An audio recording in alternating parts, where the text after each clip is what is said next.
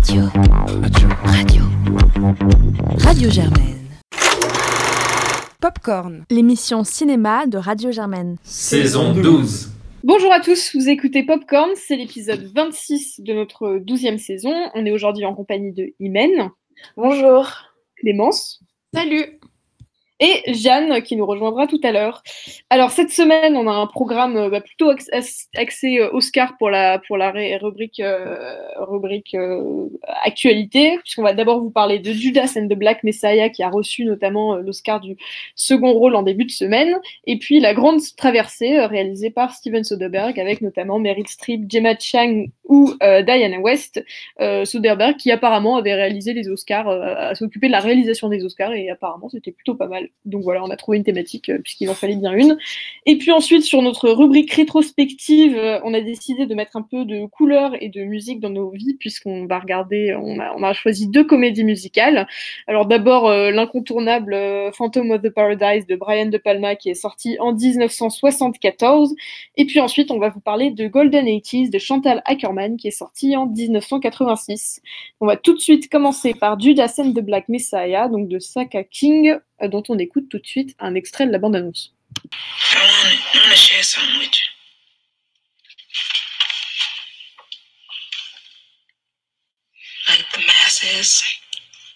I was in awe when I first laid eyes on all the things you are.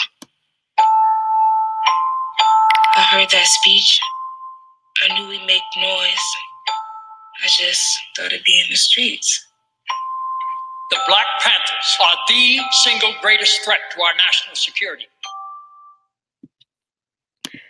Alors, comme vous avez, comme vous avez pu le, deviner euh, dans cette bande-annonce, Judas and the Black Messiah nous raconte, euh, nous plonge au cœur d'une section euh, de l'Illinois de, Black Panther en 1969 pour suivre plus précisément donc un de, ses membres qui s'appelle Fred Hampton. C'est inspiré d'une histoire vraie, hein, qui, qui, était un des, un des leaders des Black Panthers dans, cette, dans cet État et qui, qui a été assassiné alors qu'il avait à peine 21 ans et qu'il avait une démarche de fédération autour de différentes luttes euh, euh, autour contre euh, pour lutter contre les, violences les violences commises par le FBI à ce moment-là. Et donc le titre Judas and the Black Messiah vous donne un petit indice sur ce que raconte ce film puisqu'en gros il va raconter il va il va se centrer sur le personnage réel également de Bill O'Neill donc qui est un, voleur de voitures qui va se retrouver soumis au chantage du FBI et qui va le forcer à, infiltrer la, fraction des de cette fraction des Black Panthers jusqu'à aller trahir euh, donc euh, Fred Hampton et être du coup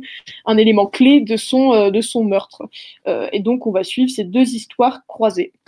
Qu'est-ce que tu en as pensé, Claire?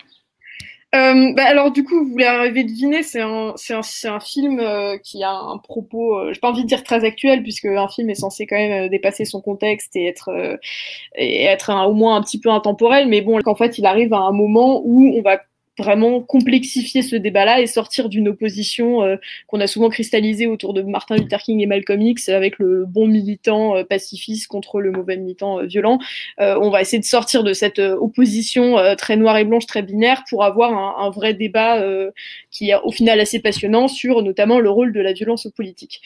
Bon, voilà, une introduction un peu longue pour dire qu'un sujet pareil sur les Black Panthers, on pouvait s'attendre à ce que le film s'y attache. Et en fait, moi, c'est ma principale reproche, c'est que c'est un film qui ne raconte absolument rien de ce débat-là euh, et qui ne fait que effleurer la surface de, cette complexité, notamment de la place de la violence en politique. Et, pourtant, on a l'impression qu'il le fait des fois, enfin, à commencer par ses personnages.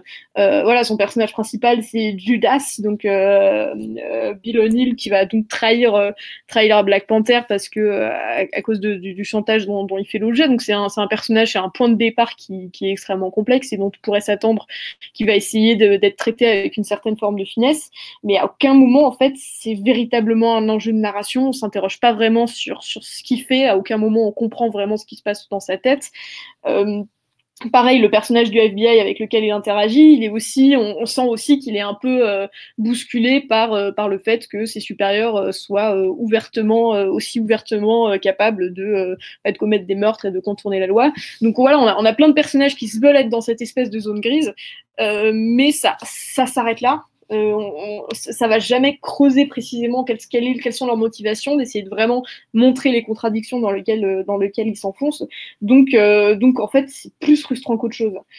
et c'est d'autant plus frustrant qu'il y a vraiment deux moments où il va essayer d'avoir un propos vraiment complexe.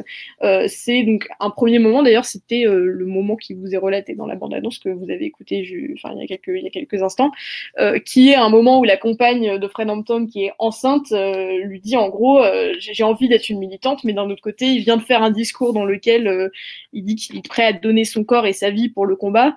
Euh, et euh, mais en même temps, bah voilà, elle, elle veut avoir un enfant et elle se demande comment est-ce qu'elle arrive à jouer avec ces, deux rôles a priori opposés, où elle est obligée de vivre pour son fils et en même temps elle doit donner son, corps à la lutte. donc ça, c'est quelque chose, un passage qui je trouve est le plus fort du film parce que on donne vraiment corps à, ces, à ces, à ces contradictions-là et qui en fait que c'est une scène assez passionnante. Et le deuxième moment, et là c'est là que ça devient carrément frustrant, c'est que c'est le dernier plan du film. Euh, c'est un extrait d'archives d'une interview de Bill O'Neill, donc le, vrai Bill O'Neill, le vrai euh, traître, euh, où on lui demande quelques années plus tard, c'est une interview qui est passée à la télé, qu'est-ce que vous pensez? De qu'est-ce que vous enfin, en gros, qu'est-ce que vous diriez à vos enfants de ce que vous avez fait? Et lui, répond, euh, bah, je leur dirais, euh, je leur dirais que, bah, au moins, enfin, en gros, hein, je, je cite pas euh, à la lettre près, mais en gros, il dit, bah, moi, au moins, au moins, j'étais là et, j'ai pris position. Et vous, vous êtes là dans votre canapé, vous n'avez pas à le faire. et ce qui est quelque chose que je trouve assez intéressant comme, comme, comme réponse et qui, qui, qui, encore une fois, donne du corps à ce qui se passait à cette époque. Mais ce qui est hyper frustrant, c'est que c'est le c'est la conclusion du film, alors que pour moi, ça devrait en être le point de départ. Et à la fin du film, on n'a toujours pas compris ce qu'il essayait de nous raconter, quel point de vue il essayait de nous donner, quel, quel, quel, voilà, quel contexte il essayait de donner à tout ça. Euh, donc au final, euh, en fait, c'est vraiment frustrant, quoi. Donc euh, après, c'est pas un film euh, qui est désagréable, même si pour moi, je trouve que c'est presque plus un thriller qu'un film politique, comme ses ambitions semblent, semblent dire ce qu'il veut être. Euh, mais c'est pas désagréable, c'est pas très mal réalisé, même si c'est euh, assez oubliable. Et puis, il faut le dire, euh, Daniel Kaluuya, qui joue Fred Hampton, n'a absolument pas volé son César. Il y a des scènes de discours où il est, voilà, il met le feu et c'est très communicatif. Mais c'est plus frustrant qu'autre chose. Donc, euh, je vais faire un peu euh, ce qu'on a fait, euh, ce que j'avais dit quand on avait parlé de One Night in Miami, qui allait un peu plus dans le fond des choses, je trouvais, sur ces débats-là.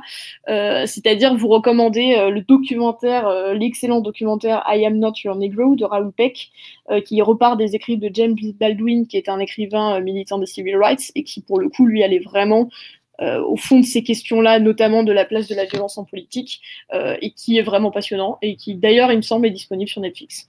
Euh, donc voilà, si vous voulez passer un bon moment, vous pouvez regarder Judas and the Black Messiah, mais si vous voulez avoir euh, un film qui vous présente, qui vous propose un point de vue complexe euh, sur le mouvement des civil rights américains, allez regarder I Am, Not, I Am Not Your Negro.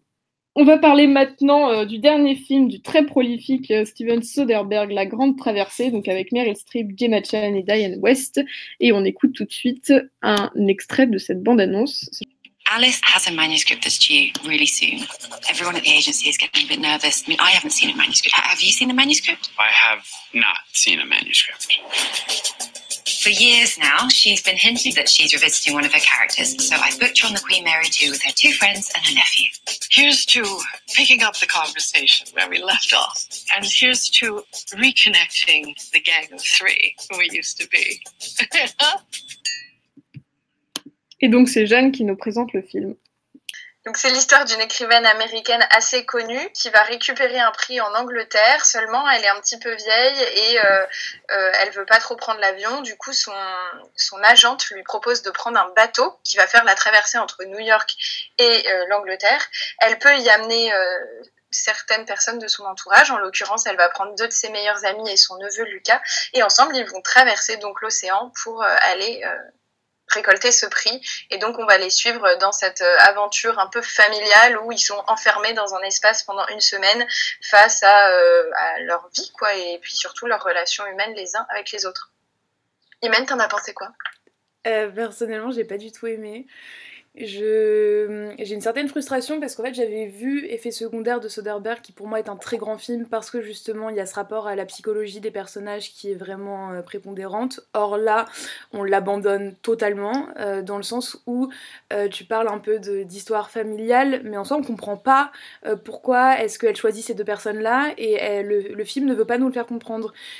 déjà au début on comprend pas pourquoi est-ce qu'elle refuse de prendre l'avion, on ne donne aucune raison à ça donc on accepte, on se dit bon d'accord madame veut pas prendre donc on va prendre un bateau. On suit là-dedans. Elle rappelle deux de ses amis de fac qu'elle a pas vu depuis plus de 30 ans. Euh, donc on ne saisit pas aussi pourquoi est-ce qu'elle les appelle et pourquoi est-ce que surtout ces femmes qui ont une vie totalement autre dans d'autres villes, comme nous le montre euh, le montage, euh, acceptent aussi de, mettre un peu en suspens, entre parenthèses, leur vie pour retrouver cette, cette femme, Alice, qu'elles n'ont pas vue depuis très longtemps. On se retrouve embarqué dans cette traversée qui du coup supposément serait un mouvement en avant, mais encore une fois, euh, ça stagne. Et moi, ce qui m'a surtout agacé, je pense que c'est la construction des personnages, et notamment la construction du personnage, je crois qu'elle s'appelle Suzanne, celle qui est euh, vendeuse de, euh, de lingerie, dans le sens où on peut être énervé, on peut avoir de la haine envers quelqu'un, on peut avoir de la rancœur, on peut avoir peut-être un peu de jalousie, mais on peut pas garder ce sentiment-là dans un protagoniste pendant 1h40. C'est, enfin, pour moi, c'est pas possible. Et du coup, ça fait que j'ai été profondément agacée parce qu'au bout d'un moment, avoir une femme qui regarde mal une autre femme euh, et qui la fuit sans aucune raison euh, apparente autre que celle qu'elle veut bien nous partager en off, bah, il y a aucune, y a aucune avancée, en fait. Euh, donc, la traversée, du coup, pour moi, est stérile dans le sens où, oui, le bateau est mouvant, mais après, eux, en eux-mêmes, je trouve que les personnages n'avancent pas et ça fait que je me suis profondément ennuyée. Le film, en soi, devrait avoir un côté assez ludique dans les personnages même dans l'histoire qu'il présente, dans le côté aussi un peu showbiz, dans, dans montrer un peu le décalage avec la réalité que cette femme, que cette femme a. tout, moi je me suis vraiment profondément ennuyée. L'intrigue secondaire d'amour avec le jeune homme, je l'ai trouvé inintéressante. Enfin voilà, il y a vraiment eu ce rapport où je où j'ai pas du tout où j'ai pas du tout aimé et surtout j'ai trouvé que l'esthétisme était mais juste dégueulasse en fait. Et je pense que le, le mot euh, peut être assez juste même s'il est assez violent. Et la concrétisation de ça, c'est à la fin on a un plan séquence de dialogue qui pourtant est super important euh, pour l'histoire et le mec nous décadre une protagoniste et nous laisse un plan genre complètement large sur une prise et sur un mur. Et ça fait que du coup bah l'œil en fait le champ de vision il est vers la prise. Et je me dis mais pourquoi? Pourquoi ça? Enfin on a t'as la chance d'avoir Meryl Streep dans ton film et on la met pas en valeur une seule fois. On lui met des lunettes où il y a des reflets sur les verres. Enfin bref c'était euh, j'ai trouvé que le film était agaçant sous plein d'échelles et je me suis vraiment ennuyée alors que pourtant c'est un film qui serait plutôt euh, pas vraiment feel good en vue de la fin mais un peu quand même. Surtout que bah à la fin il y a une naissance aussi d'envie d'écriture chez les autres quoi. Voilà sans spoiler euh, vraiment à la fin. Et toi, Jeanne? Bah, je suis pas complètement d'accord avec toi, bizarrement. Et euh, pourtant, je, je, partais avec un mauvais a priori parce que j'ai regardé les notes, en fait, et qu'elles étaient pas très, pas très alléchantes. Et en fait, je crois que je me suis laissée avoir. Peut-être parce que j'ai regardé le film en deux parties, que j'ai fait une pause aussi, et que du coup, j'en ai regardé une première heure puis une deuxième heure.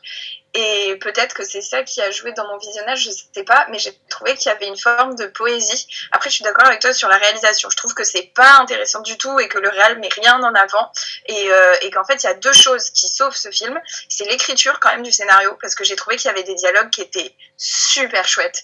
La séquence avec les, les étoiles, oui. J'ai beaucoup, beaucoup aimé. Et l'écriture des personnages, en fait, même dans leur caricature, j'ai vachement apprécié parce que c'est quand même trois personnages féminins mais d'un certain âge chose qu'on voit pas régulièrement qui sont pas nécessairement non plus euh, ni sœurs ni euh, meilleures amies depuis toujours. Du coup c'est pas un cliché on vient quand même euh, contrer un peu ça. Elles se sont pas vues depuis 30 ans elles se retrouvent. Bon il y a aussi quand même du mystère. Alors effectivement, tu le dis, au début, ça frustre parce qu'on comprend pas pourquoi les décisions sont prises, mais en fait, tout s'éclaire avec la fin. Euh, qu'on va pas spoiler ici, mais du coup il y a des choses qui s'éclairent et du coup moi j'ai aimé être tenue un peu comme ça, même si c'est très léger comme, comme film. Euh, il y a aussi, j'ai perdu ma phrase de tout à l'heure, mais quand je disais il y a deux choses qui sauvent le film, la deuxième chose c'est quand même euh, Meryl Streep qui est quand même toujours, toujours extraordinaire et super, et super dans les rôles qu'elle interprète et qui arrive à nous faire aimer des gens qui sont censés être détestables. Et ça c'est quand même cool aussi, moi j'aime bien ça, aimer des gens que, que avec lesquels je suis hyper lointaine et qui ont tout pour ne pas être aimés.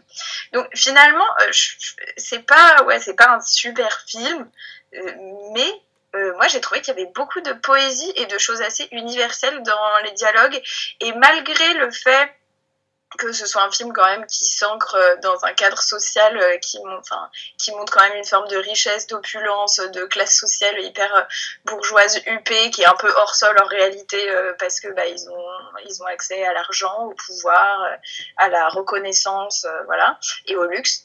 Et bah malgré malgré ce fait-là et ce qu'on pourrait un peu reprocher au film parce que du coup bah c'est un peu une réalité démente et, et un peu un peu pas réel, en tout cas on peut pas trop s'identifier à ça, et ces gens sont quand même bien préservés dans leur malheur malgré euh, tout ce dont ils se plaignent. Et, mais j'ai trouvé quand même qu'il y avait une forme euh, d'universalité, je sais pas si je peux dire ça comme ça, mais un peu que ce soit dans le personnage du neveu avec sa candeur euh, sur, sur la relation amoureuse, que ce soit même la séquence absolument traumatisante de, de l'agente qui, raconte comment elle passe à côté de sa vie à ses 30 ans et comment elle n'entre pas dans les cases sociales et comment elle c'est une souffrance et enfin voilà il y a deux trois petits moments comme ça où j'ai trouvé que ça contenait quand même pas mal de choses hyper intéressantes et je suis déçue parce que je suis sûre que ça aurait été pris par une une autre forme de production avec moins de moyens peut-être avec un, nouveau réal même une réalisatrice ça aurait pu euh, un, aspect un peu plus indé de cinéma indé ça aurait pu changer beaucoup de choses et on est on aurait pu trouver à cette écriture bien plus de de, beauté que là, le, produit fini qui est finalement assez anecdotique. Mais c'est dommage. Ouais, bah c'est vrai que ça me fait Je sais pas si tu l'avais vu, je crois que t'étais pas là à cette émission, mais on avait vu le dernier Sofia Coppola qui était euh, sorti euh, oh. sur Apple TV et il y a un peu cette même veine, c'est qu'on sent qu'il y a du budget, il y a, enfin, il y a des acteurs qui sont majeurs, euh, mais malgré tout, il y a quelque chose qui décolle pas et, et c'est vrai que le potentiel il est là, même si pour moi scénaristiquement j'ai la sensation qu'il y avait trop de choses en fait, qu'il a voulu aller euh, un peu partout et à la fois raconter par exemple la frustration de cette femme, euh, donc euh, la, celle dont, je parlais tout à l'heure, à la fois la solitude aussi de Meryl Streep dans le sens où elle se retrouve quand même à devoir rappeler des femmes qu'elle n'a pas vues depuis 30 ans. Donc ça suppose que dans son entourage, à part son neveu, il y a personne, il y a personne d'autre et du coup il y a plein de choses en fait qui sont intéressantes, mais tout reste en surface. Même on nous fait une sous-intrigue avec possiblement le fait que cette femme ait du désir pour un homme et, ait des relations sexuelles avec un homme qu'elle vient de rencontrer. Au final, bref, on va pas raconter raconter les aboutissants, mais ça tombe à plat. Et du coup, il y, y, a plein de prémices de choses. Euh, et on n'en fait rien. Et du coup, j'ai trouvé ça assez frustrant. Ouais, mais en même temps, je suis pas totalement d'accord parce que justement, c'est ça aussi, c'est la collection de tous ces petits éléments auxquels on n'a pas de réponse et qui n'aboutissent pas, qui nous permettent de nous faire une image de la réalité de ces gens-là et de faire vachement bosser l'imaginaire. Et du coup, ça donne pas, enfin, je trouve que ça donne pas beaucoup d'infos et en même temps, c'est enfin, moi c'est ça qui m'a vachement plu je crois. Le fait d'être euh, d'être tout le temps euh, forcé de me poser la question et de moi-même faire l'effort de réflexion et de pas avoir de réponse absolument mais qu'au contraire on me laisse la possibilité euh, de, de l'entrevoir. Je sais pas en fait moi je crois que ça j'ai j'ai assez j'ai assez aimé. Même si je comprends la frustration peut-être que je sais pas, mais ouais, peut-être que aussi euh, la l'attitude que j'ai eue vis-à-vis du film, à y aller sans attente, a fait que j'ai eu la bonne surprise. Mais peut-être que ça aussi, ça joue beaucoup. Ouais, c'est vrai que par frustration, j'entends plus le fait que. Euh, bah, ça fasse pas avancer le. Ouais, je pense que c'est ça en fait. C'est que ça fasse pas avancer le, récit et que ce soit juste là. Et du coup, oui, c'est vrai que, nous, on, récolte plein de, petites graines pour avoir un peu une idée plus globale de ce qu'ils sont parce qu'on les, on les voit, comme tu l'as dit, sur un moment T d'une semaine sur une traversée. Donc forcément, ils ont un passif énorme, d'autant ces femmes de, 70 ans. Euh, mais malgré tout, on nous lâche un peu ça comme ça et ça nous emmène un peu nulle part et du cette fin moi enfin on va pas la raconter mais j'ai trouvé d'une tristesse infinie et même dans la réaction enfin des, dans le jeu des acteurs je me suis dit mais c'est pas possible. Comment ça quoi? Mm.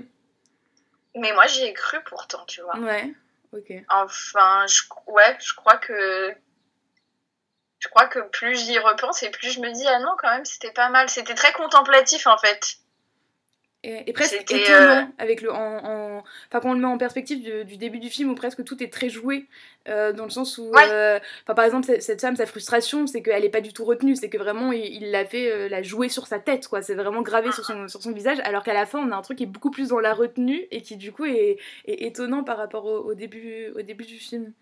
Ouais mais euh, ouais, mais je suis d'accord avec toi pour les certaines les dialogues marquants parce que vraiment moi ça m'a un peu traumatisé cette histoire d'étoiles euh, et de satellites dans le ciel. Je me disais putain, peut-être que des fois je fais des vœux en voyant des étoiles et en fait c'est des satellites.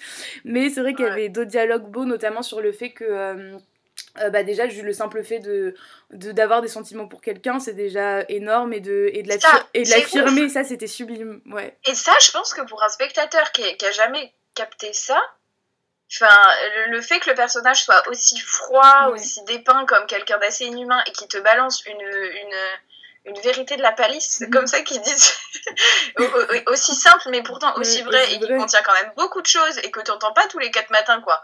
Euh, bah ça je trouve ça assez euh, pas provoquant mais en tout cas euh, bien quoi. Ça fait du bien. Je sais pas, moi j'ai trouvé ça assez feel good alors qu'en fait, c'est dramatique. La vie de tous ces gens est dramatique.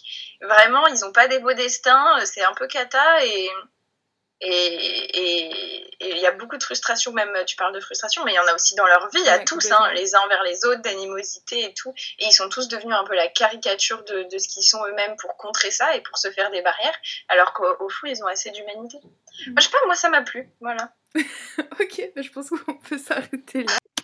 Et donc, euh, on va maintenant arriver à la rubrique rétrospective, euh, un thème euh, très défendu et attendu par certaines personnes ici, celui de la comédie musicale, puisqu'on va d'abord commencer avec Phantom of the Paradise, donc de Brian De Palma, qui est sorti en 1974. Et donc, on écoute tout de suite un extrait de la bande-annonce.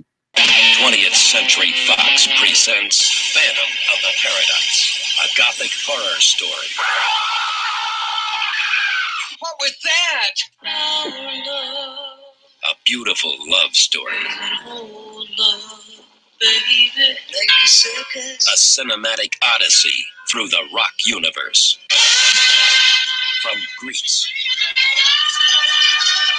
to glitter. Wow! Voilà, from uh, Greece to glitter. Euh, Clémence, est-ce que tu peux nous en dire un peu plus peut-être oui, merci. Donc, euh, pour commencer, je voulais revenir sur la différence euh, entre la comédie musicale et le film musical, qui sont en fait deux genres cinématographiques distincts. Et dans le cas de Phantom of the Paradise, on est plus dans un film musical.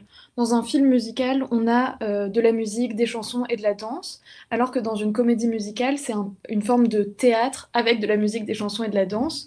C'est-à-dire que les dialogues sont chantés et donc Phantom of the Paradise, euh, c'est un film euh, musical qui est aussi un film euh, policier et fantastique. Dans la bande-annonce, ils disent A Gothic Horror Story, qui est adapté du roman de Gaston Leroux, Le fantôme de l'opéra.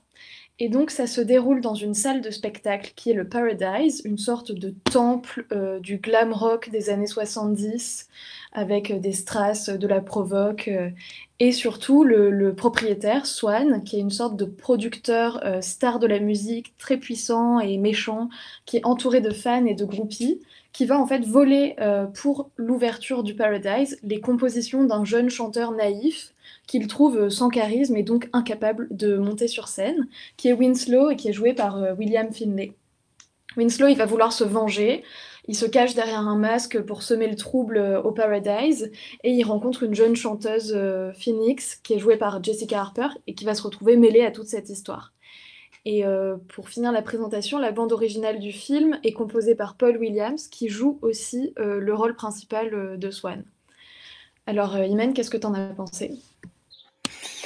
Euh, j'ai vraiment adoré. Euh, je l'ai vu hier à 1h du matin, très fatiguée. Et en fait, il y a une telle énergie qui se dégage de ce film euh, que instantanément, j'ai juste été happée. Ça dure 1h30. Et c'est, oui, comme tu l'as dit, du coup, un film musical qui est vraiment iconique, mais dans le sens où je pense que c'est un film culte. Alors, je l'avais pas vu auparavant et j'en avais pas tant entendu parler que ça, à part par certains de nos chroniqueurs euh, qui sont euh, assez, assez fans. Euh, j'ai passé un moment extraordinaire parce qu'en fait, au-delà du film musical qui, du coup, induit forcément une genèse, il y a un discours derrière qui est extrêmement intéressant et qui est aussi assez fréquent dans les films de De Palma. Donc, déjà, il y a toujours ce, rapport au double qui est omniprésent et que je trouve passionnant. Et ce que je trouve passionnant chez De Palma, c'est de voir comment est-ce que cette dynamique-là est déclinée dans différents scénarios qui n'ont aucun rapport. Je pense notamment à Pulsion. Euh, et j'ai trouvé ça euh, assez fou euh, à ce, à ce niveau. Il y a aussi tout ce discours sur comment est-ce qu'en fait des personnes peuvent décider de créer leur propre monde dans une société qu'on connaît, puisque la société qui, que De Palma nous présente, en tout cas au début, une société assez concrète dans cette industrie musicale qui est vraiment ancrée là-dedans. Il nous parle d'une prison qui a Sing Sing, qui a une vraie prison qui existe. On est ancré dans, dans voilà dans dans, dans une ville, euh, dans quelque chose de concret, et on voit en fait comment est-ce que certaines personnes décident de s'inventer leur propre vie et de faire en sorte que toutes les personnes autour d'elles fonctionnent dans leur monde, en fait, dans leur monde euh, à eux ou à elles. Et ça, je trouve ça passionnant comme démonstration assez concrète. Et il y a ce rapport aussi dont, il évoque en fait de pacte avec le diable et de voir que le diable, il est situé à plein d'endroits et au final chez tout le monde et que tout le monde est un peu régi par ses intérêts personnels euh, et qu'il y a un peu aucune foi. En fait, il y a un rapport à sans foi ni loi et, je trouve que c'est assez concrétisé par ce personnage euh, qui euh, du coup va être un peu la vedette et qui va chanter à la place de Phoenix et qui va finir par mourir, euh, qui décide de partir parce qu'il a l'impression qu'il y a un fantôme et au final il est rattrapé et il y va et au final, enfin, il meurt quand même. Et du coup, il y a ce, rapport à la fatalité euh, que je trouve hyper intéressant et surtout que, que tous ces discours-là, en fait, sont faits sur quelque chose qui est profondément queer avec des costumes qui sont mais géniaux, un décor qui est extraordinaire et qui aura inspiré euh, notamment euh, Star Wars et tellement d'autres films. Enfin, je pense qu'on peut s'amuser à faire une liste non exhaustive de toutes les inspirations à la fois présentes dans ce film. Alors, ça va de Psychose aux Chaussons Rouges, enfin, il y a tout, euh, et aussi aux inspirations qui vont émerger après. mais il y a quelque chose qui fait que c'est à la fois vivant, à la fois intéressant, et qu'on suit cette histoire dans des, dans, surtout dans, dans un, un, rapport formel qui est pour moi du jamais vu et que je trouve juste complètement fou dans cette idée de vraiment s'amuser avec le, dispositif cinématographique en lui-même. On est vraiment dans, on assume qu'on est en studio et on utilise justement ce studio. On n'essaie pas de nous faire croire en fait que c'est que c'est du réel, c'est que vraiment on utilise tout ce que le cinéma peut disposer de montage. Il y a un montage qui est complètement phénoménal, euh, de placement de caméra, de musique. C'est vraiment l'utilisation, une des utilisations les plus fortes que j'ai vues de tout ce qui est le dispositif cinématographique couplé à un jeu d'acteur, couplé à un film scénaristiquement intéressant. Et j'ai vraiment passé un moment extraordinaire. Et toi, Clémence? Alors moi, je suis vraiment d'accord, j'ai passé un super moment. Pourtant, euh, et si ça peut être un, argument euh, qui va convaincre tout le monde, je suis pas du tout familière, je le dis souvent dans cette émission, euh, des films violents ou avec une dimension policière ou des gangsters, ce qui fait que je suis pas familière avec le cinéma de, de, Palma. Et pourtant, je pense que tout le monde peut aimer, aimer ce film parce que on s'ennuie jamais, la mise en scène est ultra voyante et je pense que c'est vraiment grâce à le genre cinématographique choisi qui modifie en fait toute la réception du, film. Le fait qu'on soit emporté dans euh, cet univers musical, euh, du rock, de la scène, m'a fasciné et m'a totalement emporté. donc on, a parlé de la mise en scène et des, costumes qui sont incroyables.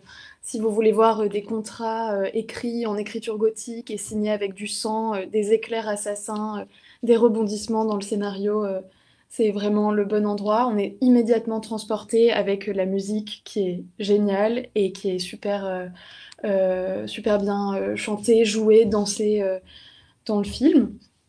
J'avais été assez étonnée d'apprendre que Phantom of the Paradise, comme d'autres films de De Palma, avait pas été très apprécié à leur sortie et considéré culte bien plus tard. Euh, et souvent, en fait, ces films ont été réévalués et je pense qu'on peut totalement dire que c'est un, film musical qui est iconique et qu'il faut voir parce qu'il peut plaire à tout le monde.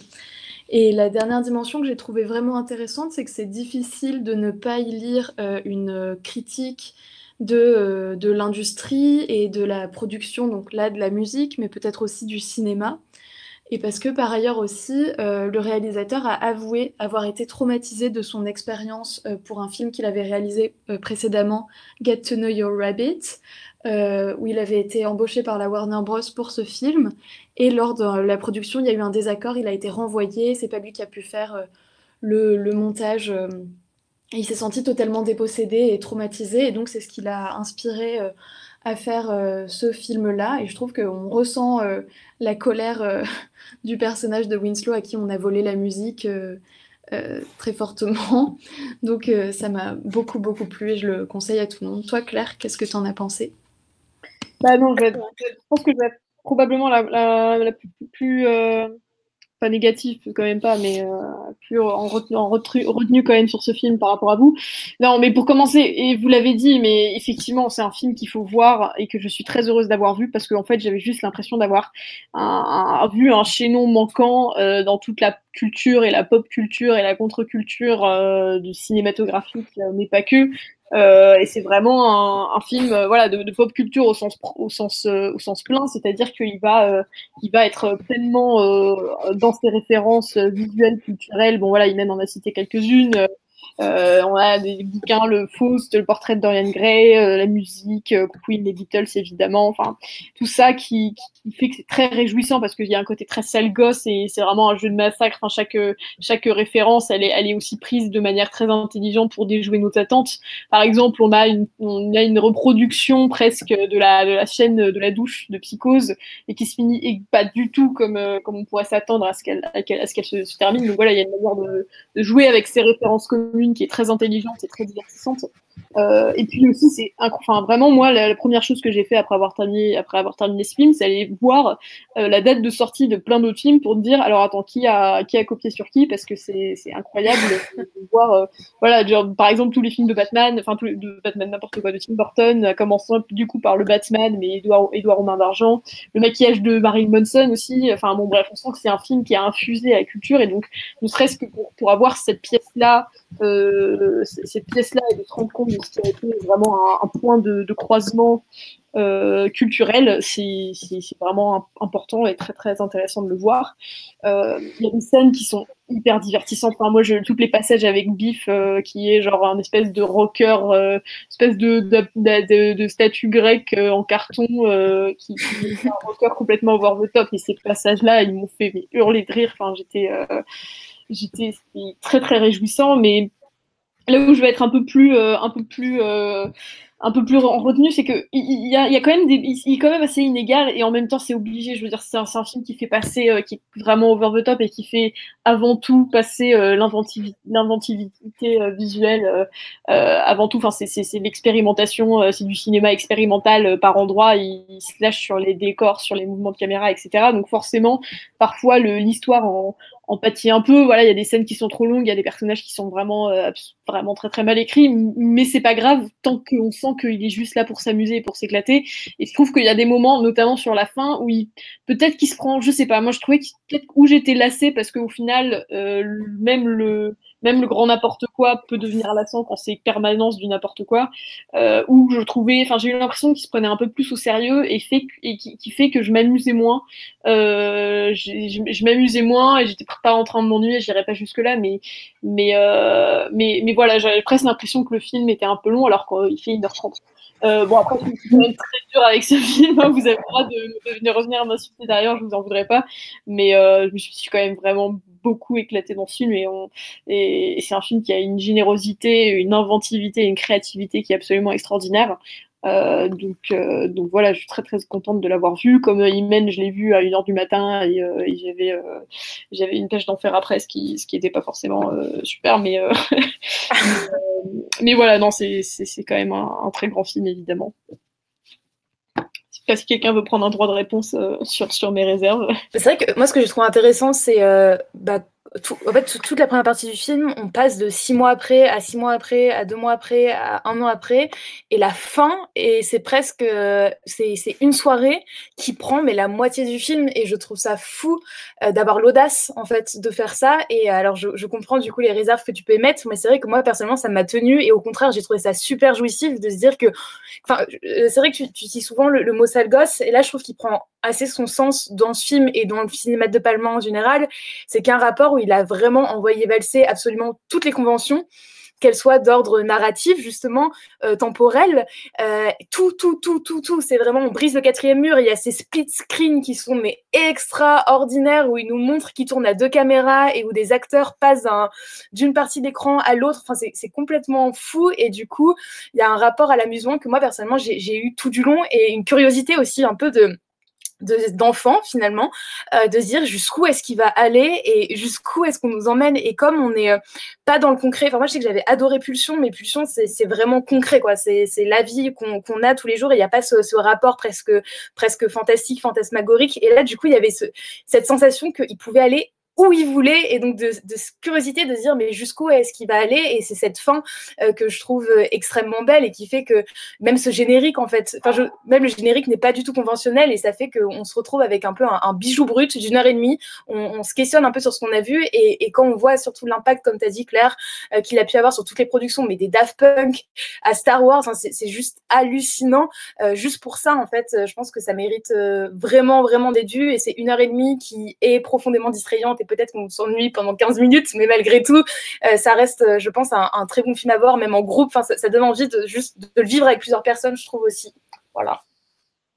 Ouais, ça c'est bah, vraiment moi, moi, justement mon autre référence en termes de, de, comédie musicale de cette époque, c'est évidemment le, le Rocky Horror, Picture Show et on sent que les deux ont un peu cette même, ce même truc très queer de contre-culture où on sent aussi que ça a été derrière un, mouvement euh, culturel euh, et de référence euh, assez, assez extraordinaire. Et non, non, évidemment, enfin, je veux dire, voilà, mais, effectivement, s'être ennuyé cinq minutes, bon, ça. non, bon. Ben voilà, on va, on va encore une fois pas être très original sur ce film, mais on, on vous le recommande évidemment pour passer un moment, effectivement, être sur une, voilà, être sur un siège éjectable à tout moment on ne sait pas globalement ce qui va nous tomber dessus et c'est très agréable. Euh, donc, euh, on va passer, euh, changer de registre peut-être en, passant donc dans les années 80 pour vous parler de Golden 80 de Chantal Ackerman qui est sorti en 1986. Et donc, on écoute tout de suite un extrait de sa bande-annonce. Que je t'aime, que je t'aime. J'aurai deux enfants, pas plus, sans ça c'est l'esclavage. Un garçon et une fille, bien sûr. Et toi, c'est pour quand? Moi, l'amour, c'est pas pour moi. Elle en perd la tête, c'est son chéri.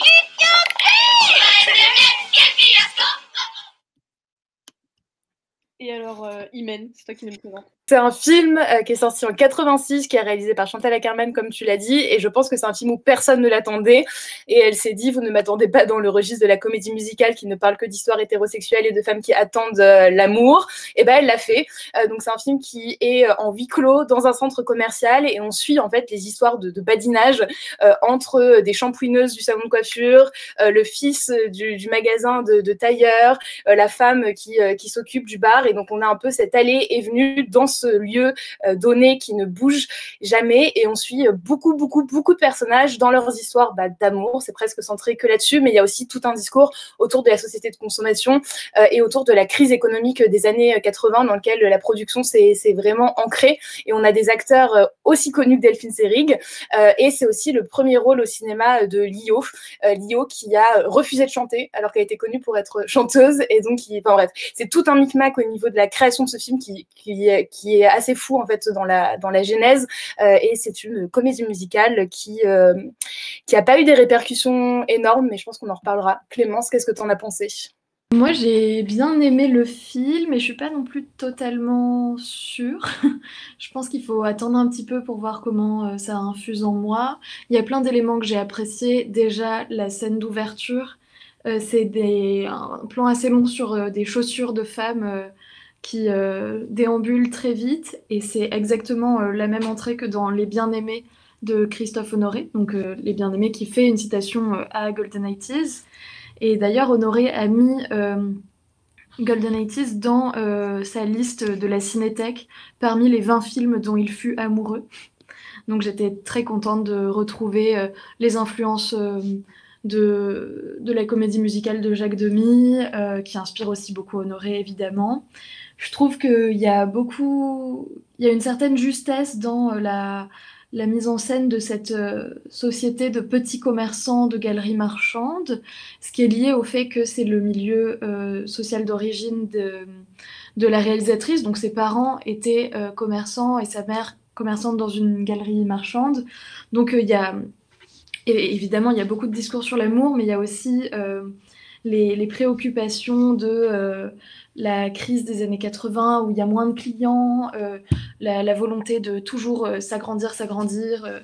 Il y a le, propriétaire du, magasin de vêtements qui répète à plusieurs reprises s'agrandir, s'agrandir, sinon mourir, et qui a pour projet de racheter toute la galerie marchande presque, ce qui était très marrant. En fait, il y a vraiment un mélange entre euh, les sentiments d'amour et des plus petits sentiments euh, de commerce ou des, de commérage qui sont traités à égalité, ce que j'ai trouvé très intéressant et même parfois assez euh, comique parce qu'il y a un des personnages qui apprend que finalement elle va pas se marier après moult péripéties et enfin elle fait une mine déconfite et elle dit ah mais j'aurais pas mes cadeaux ce qui est super marrant.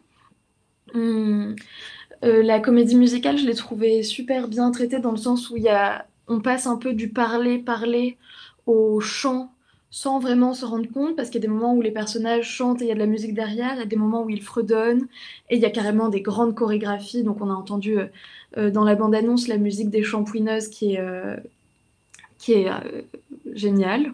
Donc là, je me rends compte que j'ai l'air extrêmement enthousiaste alors que j'ai commencé en disant que j'avais quelques réserves.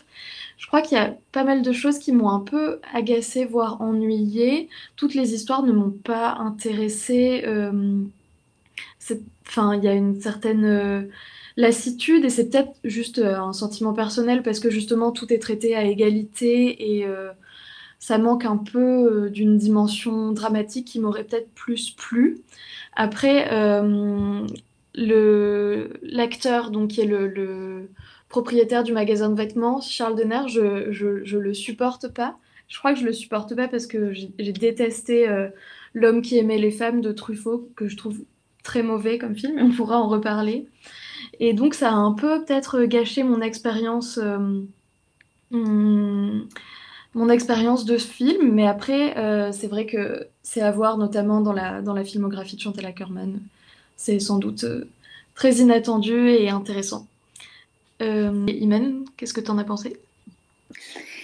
Je sais pas vraiment ce que je pense de ce film, dans le sens où personnellement je suis une très grande fan de Chantal Ackerman. Je pense que c'est un des meilleurs cinémas qui a été fait et j'ai beaucoup de mal à rationaliser le fait que ce film est une production de Chantal Ackerman, dans le sens où, comme je l'ai un peu évoqué, c'était mais totalement inattendu, euh, puisqu'elle fait un cinéma euh, qui est euh, très lent, presque soporifique pour certains. On peut se concentrer sur des pommes de terre coupées pendant deux heures, ou c'est une des dialogues en voix off, en noir et blanc. Enfin voilà, très contemplatif. Et donc du coup de, de voir ça j'ai enfin je l'ai vu pour la première fois au FIFIP donc euh, au cinéma en présence de Lio. Et déjà ça avait été extrêmement surprenant comme séance. Et je l'ai revu euh, là pour l'occasion. Et c'est vrai que je sais pas j'imprègne pas le fait que ce soit un film de Chantal Ackerman euh, même si c'est hyper intéressant parce que comme tu l'as dit euh, au niveau de ses parents elle elle était vraiment communiste. Elle a grandi dans un milieu assez assez prolétaire. Et il y a eu ces valeurs là de, de travail et justement ce rapport à l'argent qui est probant notamment dans le personnage de Delphine Seyrig. Et on voit en fait comment il y a ce rapport où, elle met un peu en, jonction des deux générations finalement, donc la génération euh, de Delphine Seyrig, donc la génération des cinquantenaires à peu près, euh, plus de 45 ans en tout cas, et celle des, jeunes filles, donc comme Lio, euh, de 17, 18, 19 ans, et donc du coup l'espérance euh, d'une belle vie, de rencontrer l'amour, de la figurance amoureuse, de, de, vivre son histoire, et les personnes qui ont bah, déjà euh, renoncer en fait à ce rapport à l'amour parce que maintenant bah il y a l'argent, il y a le profit, il y a la vie qui est faite comme ça et il y a un peu un rapport fatal. Et ce que je trouve très juste dans film, c'est de montrer en fait tout simplement ces deux générations et presque un avant-après euh, qu'on suppose et qui fait que le film a un rapport presque cynique.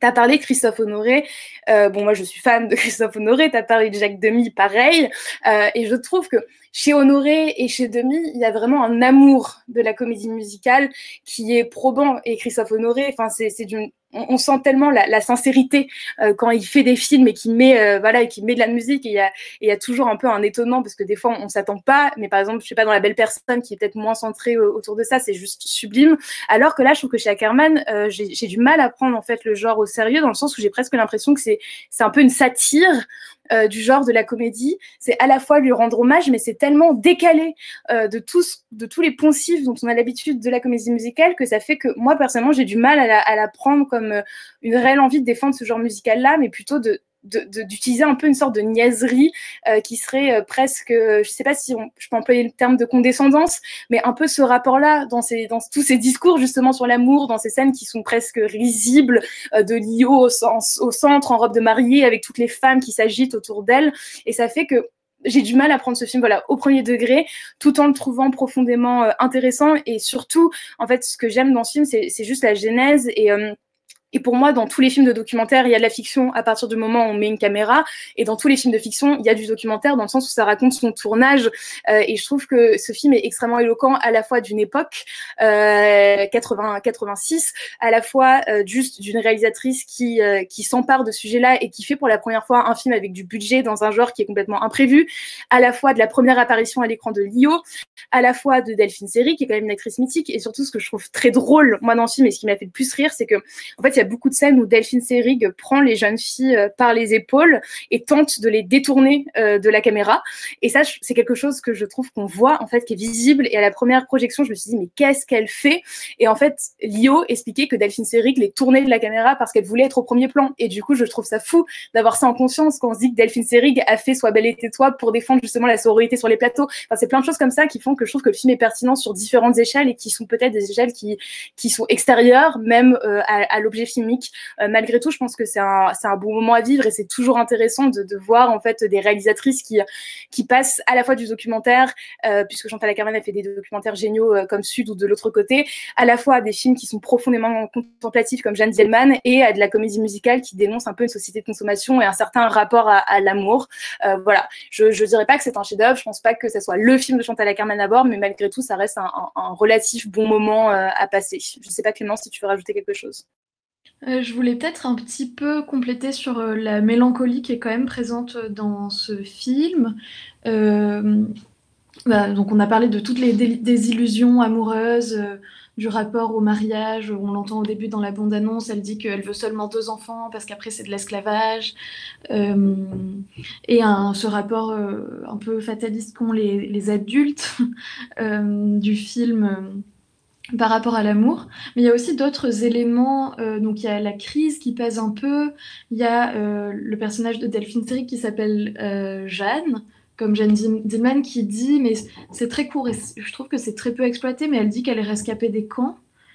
Donc ce qui apporte quand même une certaine lourdeur euh, dans cette comédie musicale qui est par ailleurs avec, euh, peut-être qu'on n'a pas assez insisté, des couleurs ultra kitsch, euh, décorées très kitsch aussi, euh, euh, c'est des, des shampouineuses dans un salon de coiffure, enfin c'est très spectaculaire et c'est très voyant aussi, mais avec euh, quand même une touche peut-être de Chantal Ackerman de, de, noirceur au fond de ce film.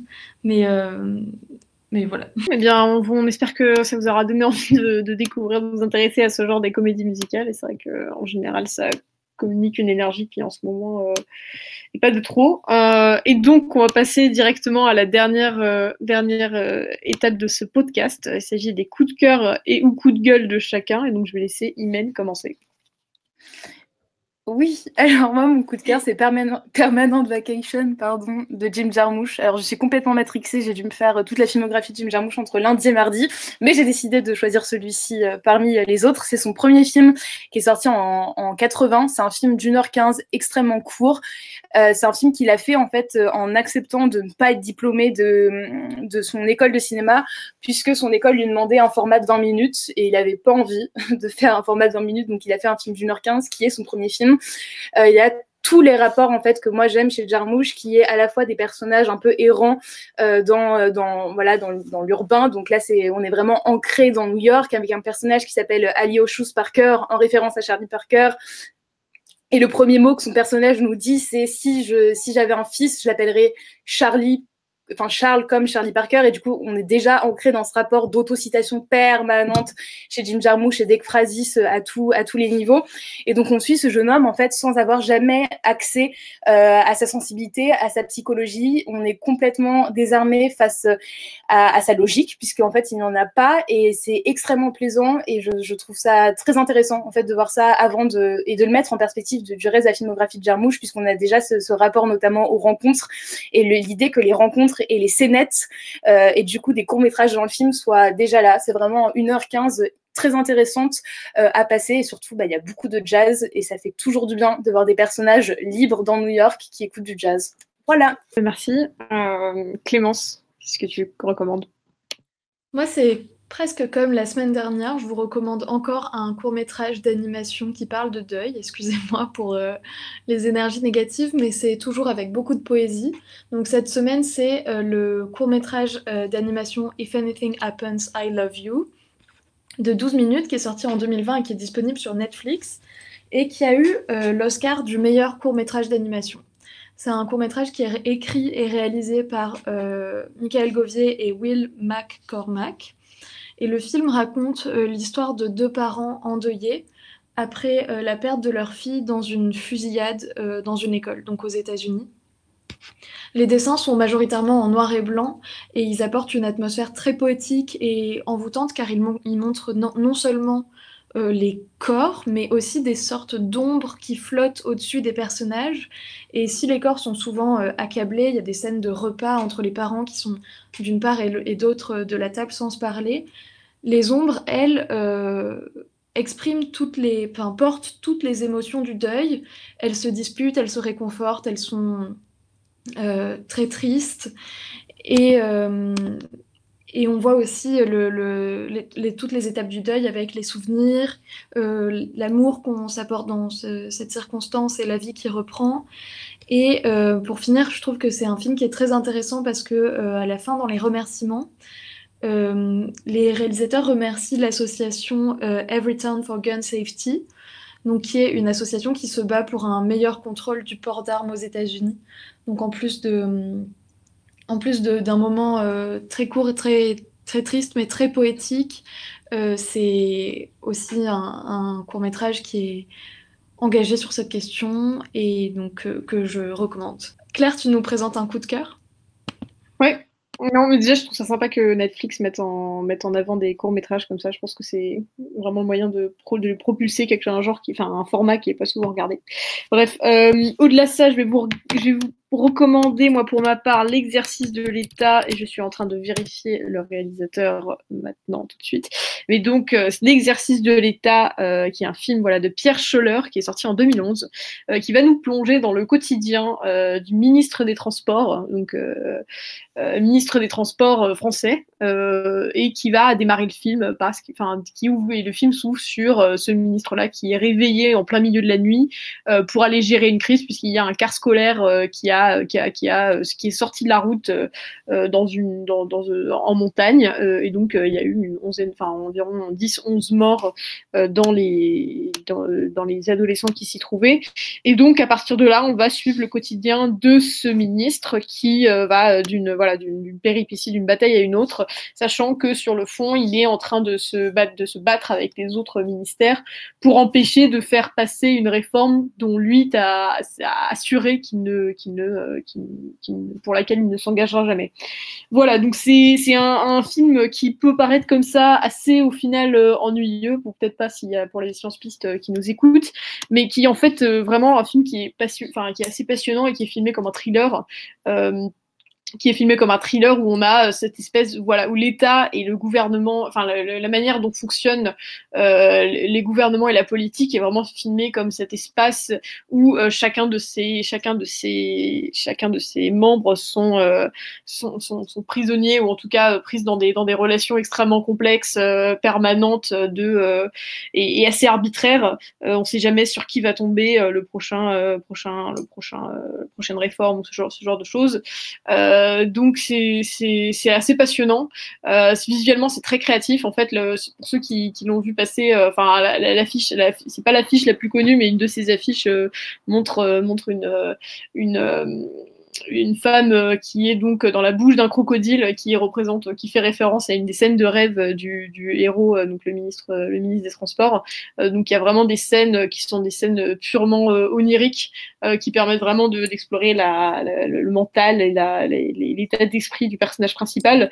Donc donc euh, visuellement même, alors là où on pourrait s'attendre pour un sujet pareil, un certain académisme, il se, il, se tente vraiment à des choses pour euh, vraiment représenter, euh, représenter l'État d'une manière, enfin en tout cas, qui paraît vraiment s'approcher de, de, de d'une certaine réalité euh, qui est très immersif, euh, assez désespéré sur le constat qu'il fait euh, sur les libertés des ministres dans le système actuel français, donc à regarder en étant plutôt de bonne humeur, mais qui est vraiment très intéressant, très intelligent sur la manière dont il parle de l'État et de ses serviteurs, puisque le ministre des Transports est vraiment quelqu'un qui est dévoué corps et âme à la, chose de l'État, à la chose publique, et donc donc voilà, c'est un film vraiment passionnant euh, qui pour le coup assez peu connu, j'ai l'impression, et qui vraiment mérite d'être euh, visionné. Donc c'est L'exercice de l'État de Pierre Scholler.